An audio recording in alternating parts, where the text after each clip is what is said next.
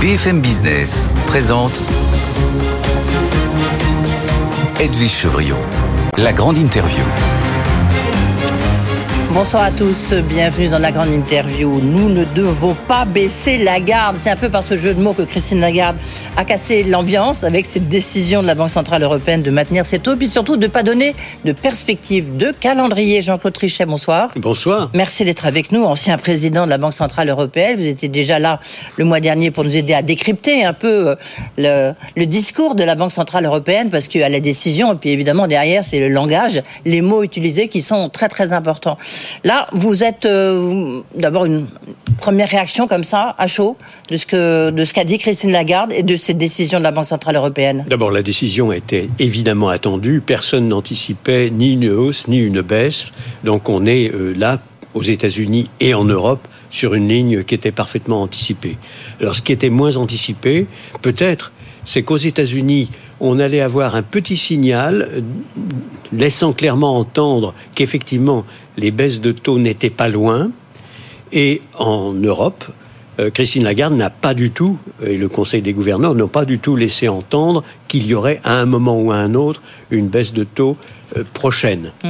Euh, ceci dit, elle a réservé complètement la possibilité de faire ce qui était nécessaire compte tenu de l'objectif, qui, je le rappelle, est autour de 2% pour l'inflation, la vraie inflation, moi je dirais l'inflation sous-jacente, euh, à moyen terme, c'est-à-dire clairement en 2025. Et donc, elle a clairement indiqué que les décisions de la Banque Centrale Européenne seraient prises en fonction des données. Et je crois que c'est sage. Vous, auriez pris la même décision? Ce n'est pas. Je, non, non, mais juste une question. J'ai pas les mêmes informations. Non, non, bien sûr, mais. Je ne suis pas le président du Conseil des gouverneurs. en permanence et les décisions ne sont pas prises par un seul homme ou une seule dame, comme vous le savez, mais à la suite d'une longue discussion. Ça me paraît faire beaucoup de sens que d'avoir dit ce qu'elle a dit. Est-ce qu'un jour on peut imaginer, tiens, je fais une petite aparté, bah, on parle beaucoup d'intelligence artificielle, que finalement les gouverneurs ils soient remplacés par l'intelligence artificielle qui prendrait peut-être la meilleure des décisions avec le meilleur timing possible? Non, euh, on ne peut pas imaginer cela. À mon avis, en certainement pas dans l'état actuel de l'intelligence artificielle. D'abord, il faudrait que vous ayez non seulement une intelligence artificielle, mais probablement autour de la table 25 intelligences artificielles qui auraient des points de vue différents parce que, en effet, les différents participants au Conseil des gouverneurs. Oui, que ce soit les Allemands n'ont pas la même position que la France ou les Italiens. Et donc, euh, on a, il faudrait simuler, si vous mm. voulez, 26 euh, en réalité, 20 plus oui, 6. Mais ça peut ça, ça, va le prendre en compte. Hein. Différentes intelligences qui seraient au moins aussi intelligentes que l'intelligence humaine. Enfin, je n'y crois pas une seconde. De toute manière, nous n'en sommes absolument pas là, même pour remplacer un seul être humain. Jean-Claude Trichet, lorsque Christine Lagarde dit euh, on n'a pas du tout parlé de baisse des taux. Est-ce qu'il faut la croire? C'est-à-dire que ça, c'est ce discours officiel, c'est très important, c'est la position de la Banque Centrale Européenne. Mais est-ce qu'on peut imaginer un seul instant, surtout après euh, Jérôme Paul hier soir, le président de la Fed, qu'ils n'en aient pas parlé entre les gouverneurs? Et la présidente. si vous voulez, mon, le principe, en tout cas, que j'ai toujours appliqué moi-même, c'est que un gouverneur de banque centrale, un président de banque centrale ne ment pas. Et donc, euh, euh, s'il ment, euh, il prend le risque, alors qui est abominable, qu'il soit démenti par tel ou tel membre du Conseil des gouverneurs qui dirait mais pas du tout. Ça veut dire qu'ils n'en ont pas du tout parlé. Je crois qu'en effet, ils sont dans une situation telle, ils voient qu'ils sont en bonne route, en bonne marche, me semble-t-il, dans la direction qui est souhaitée, compte tenu des prévisions, parce qu'ils ont, n'oubliez pas qu'ils ont donné beaucoup, beaucoup de prévisions, de projections, disons, euh, de ce que sera l'économie de la zone euro dans les prochaines années, aussi bien sur le plan de l'inflation que sur le plan de la croissance. Et donc, je crois comprendre qu'ils ont le sentiment qu'ils sont plutôt sur une ligne convenable, que compte tenu des décisions déjà prises, le fait de rester au niveau actuel pour un moment plus ou moins long, mais qu'ils ne veulent pas décider pour le moment, est la bonne attitude à prendre.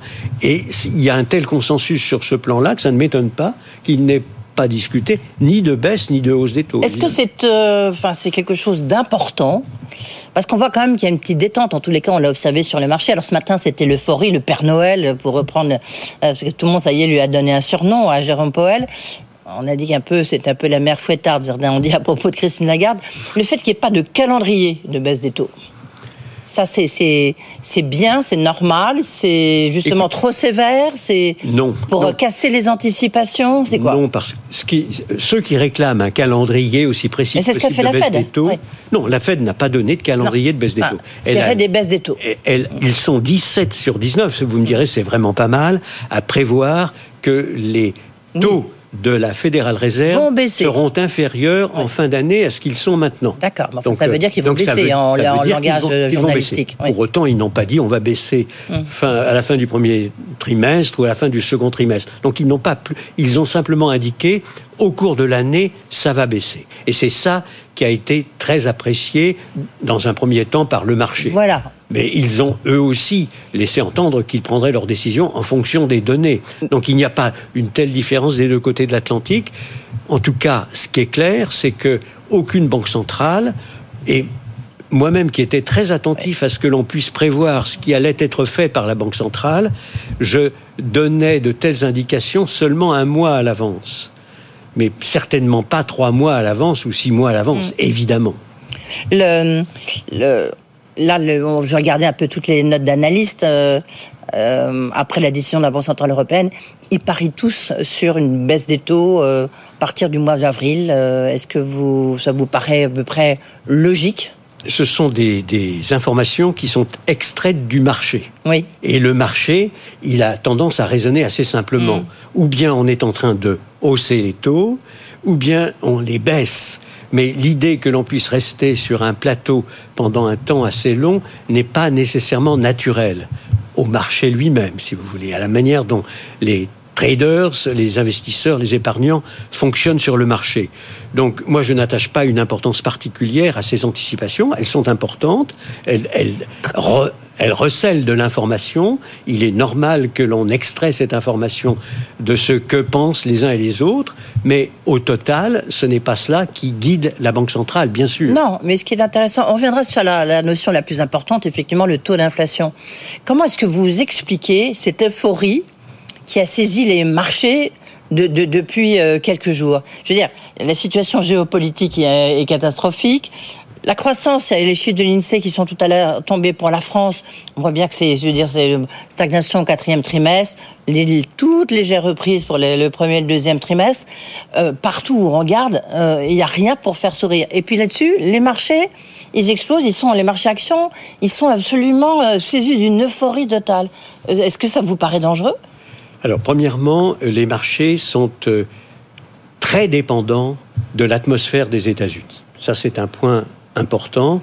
Nous ne sommes pas directeurs sur les marchés. Je le regrette personnellement parce que l'économie européenne est formidablement importante, puissante et elle a elle-même une influence considérable par Mm. le truchement, évidemment, du commerce qui est supérieur.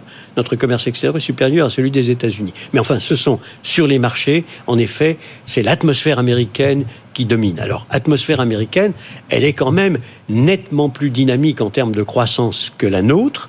Hein, le- L'ensemble des données que l'on a eues, notamment les données très spectaculaires du troisième trimestre, avec une croissance instantanée, disons, considérable. Je regardais les indicateurs des directeurs d'achat, vous savez, les fameux Bien sûr, PMI, ouais, on connaît, oui. qui Mm. donnent une croissance très supérieure aux États-Unis à ce qu'elle est en Europe en ce moment.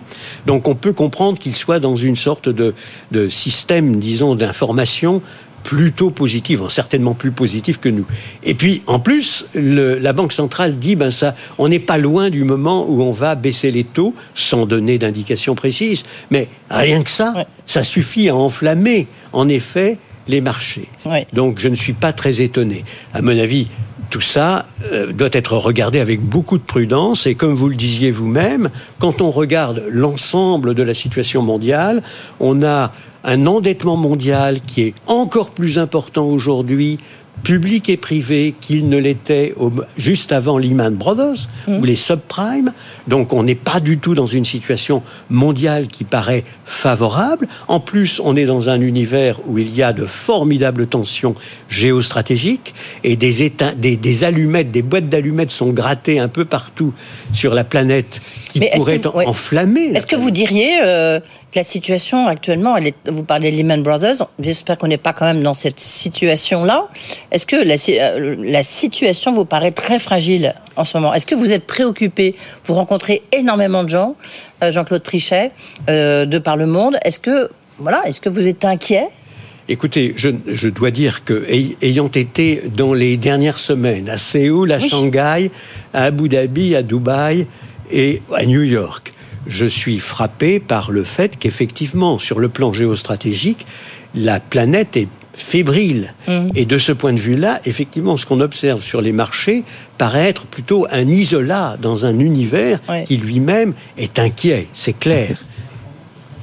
Oui, le, sur l'inflation maintenant, est-ce que cette inflation, alors vous appelez l'inflation sous-jacente, l'inflation euh, qui résiste un peu, la question des salaires a été soulevée justement par Christine Lagarde.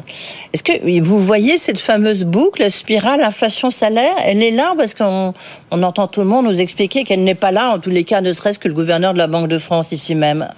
Non, je crois que heureusement, si vous voulez, les prévisions qui sont faites actuellement par euh, l'ensemble des analystes et par le staff mm. de la Banque Centrale Européenne nous montrent une inflation au total, euh, disons, apparente et sous-jacente, pas très loin de 2%, et en 2025. Et d'ailleurs, en 2026, ils ont poussé jusqu'à 2026 leurs prévisions, ce qui est, euh, dans mon souvenir, une première.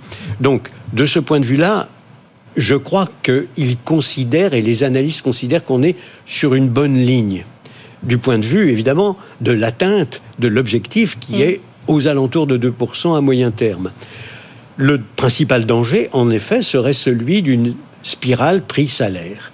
Et, donc, de ce point de vue-là... Mais on y est ou on n'y est pas euh, parce que les déclarations, on n'y est pas encore. Tout à l'heure, de la Banque centrale européenne. Non, euh, si on y était, on n'aurait pas de prévision pour 2025 euh, d'inflation européenne à 2,1% et, à 2020, et en 2026 à 1,9%.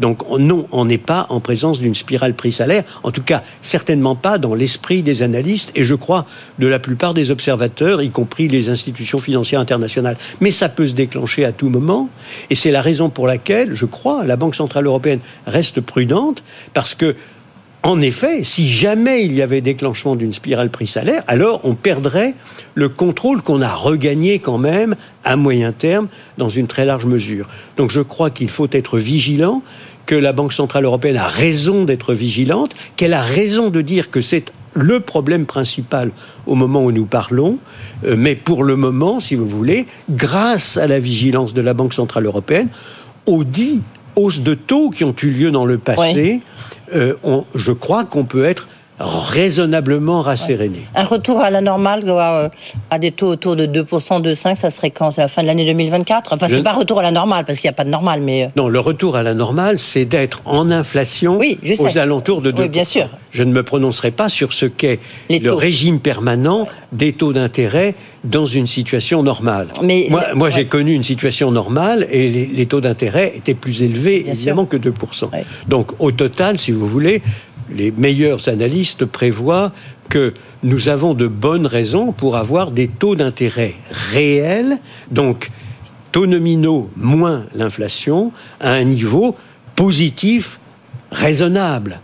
Et euh, il y a beaucoup d'éléments qui pèsent dans ce sens, y compris sur le plan mondial, la transition verte, parce que la transition verte, elle a un coût, elle a un coût en termes d'investissement, monumentaux, à la fois pour, euh, en effet, arriver à transformer complètement l'économie du monde et à arriver à avoir le remplacement des investissements qui sont aujourd'hui obsolètes. Tout ça pèsera sur l'équilibre, disons, investissement-épargne au niveau mondial, donc provoquera des taux d'intérêt réels plus importants que ceux qu'on a connus dans la période extraordinaire où les taux d'intérêt réels mondiaux étaient à zéro ou même négatifs. Jean-Claude a, euh, aujourd'hui et demain, il y a un Conseil européen, notamment on va beaucoup parler d'Ukraine euh, et de, l'intégration euh, au sein de l'Union européenne.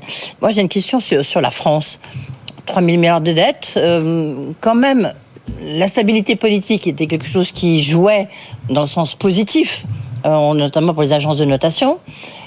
Là, on a vécu une crise politique ou un événement politique, pour reprendre l'expression de Pierre Moscovici, qui était mon invité euh, il y a quelques jours. Est-ce que vous trouvez que la situation euh, des finances publiques en France commence, vu le contexte, à devenir très problématique? Euh, premièrement, je ne qualifierais pas de crise politique ce que nous venons de connaître, que connaissent mm. tous les pays européens à un moment ou à un autre. Ils sont tous, je le rappelle, dans des situations de gouvernement de coalition. Il n'y a que nous. Nous, on ne connaît pas. Oui, mais nous, on ne connaît pas. On a essayé, ah, on, a essayé. Euh, enfin, si, on connaît, mais on, on, explore un peu mm. tout. On, mm. avait, on disait qu'on ne pouvait pas avoir de cohabitation. On a eu à plusieurs reprises la cohabitation. On disait qu'il était. pas une cohabitation à l'allemande, hein, Très improbable.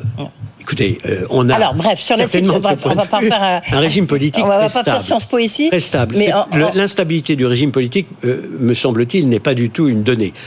le niveau de l'endettement est en effet une donnée importante. Et de ce point de vue-là, la France doit, me semble-t-il, tout à fait se reprendre en main mmh. parce que elle a vécu, si vous voulez, sur un capital passé miraculeux, c'est-à-dire qu'au moment où l'Italie, l'Espagne et de nombreux autres pays étaient en situation catastrophique, elle, elle n'était pas touchée. la vous voyez, que vous voyez en ce moment, si vous faites, euh, je sais pas, des, coupes sombres sur dans la justice, les hôpitaux, les logements, la France euh, compliqué politiquement. 10% de, plus, de produit intérieur brut, de plus que mm. nos amis allemands qui euh, ne se plaignent pas trop de leur service public au total, et elle a au total, par rapport aux pays du G7 et par rapport à l'ensemble des pays européens, un niveau de dépenses qui est très supérieur à la moyenne. Elle doit absolument revenir à une situation plus normale si elle veut protéger sa croissance et sa prospérité. Vous avez raison, mais il y a un côté, pardonnez-moi. C'est pas simplement pour éviter la crise. C'est compliqué. Hein, c'est pour la croissance et la prospérité des Français. bien sûr. Euh, toute, toute dernière question, parce que ça fait longtemps que je vais vous la poser. J'avais lu une étude très intéressante qui disait, vous disiez que les marchés financiers dépendaient trop, enfin beaucoup, des marchés américains. Et là, on voit un recul de l'euro dans, dans, le, dans, le, commerce mondial et que le dollar, sans doute avec les crises géopolitiques, quand même, euh, ben, reprend, mais largement le dessus sur l'euro. Il y a un danger pour l'euro? Écoutez, d'une manière générale, le dollar représente trois fois plus que l'euro. Oui, bien sûr, oui. Euh, Mais là encore plus. Dans beaucoup, non, pas, oui, non, non, c'est le même ordre de grandeur, ça ne change pas substantiellement. Bah, Ce sont des petites modifications minuscules. Hum. Au total, si vous voulez, si le dollar est beaucoup plus important que l'euro, c'est tout simplement parce que le dollar est porté par une fédération politique achevée et parce que l'euro est porté par un groupe d'États qui ne n'ont pas de confédération politique, n'ont pas de fédération politique. La prochaine étape de la construction européenne, c'est bien entendu de parfaire la, monnaie unique avec son marché unique, c'est très important. le marché des capitaux unique, l'ensemble, disons, du perfectionnement de tout le volet économique, mais c'est aussi d'avoir une armée commune, une diplomatie commune, une défense et une sécurité eh ben, vous avez le temps de revenir nous voir, sinon, sinon, nous ne discutons pas à, et à, armes, égales, dans la conversation mondiale qui est géostratégique aujourd'hui. Merci beaucoup Jean-Claude Trichet, ancien président de la Banque Centrale Européenne. Vous revenez nous voir euh, lorsqu'il y a une baisse des taux, ça sera quand Vous venez nous voir dans deux mois, c'est ça? C'est vous qui savez mieux que moi, Merci d'avoir été avec nous.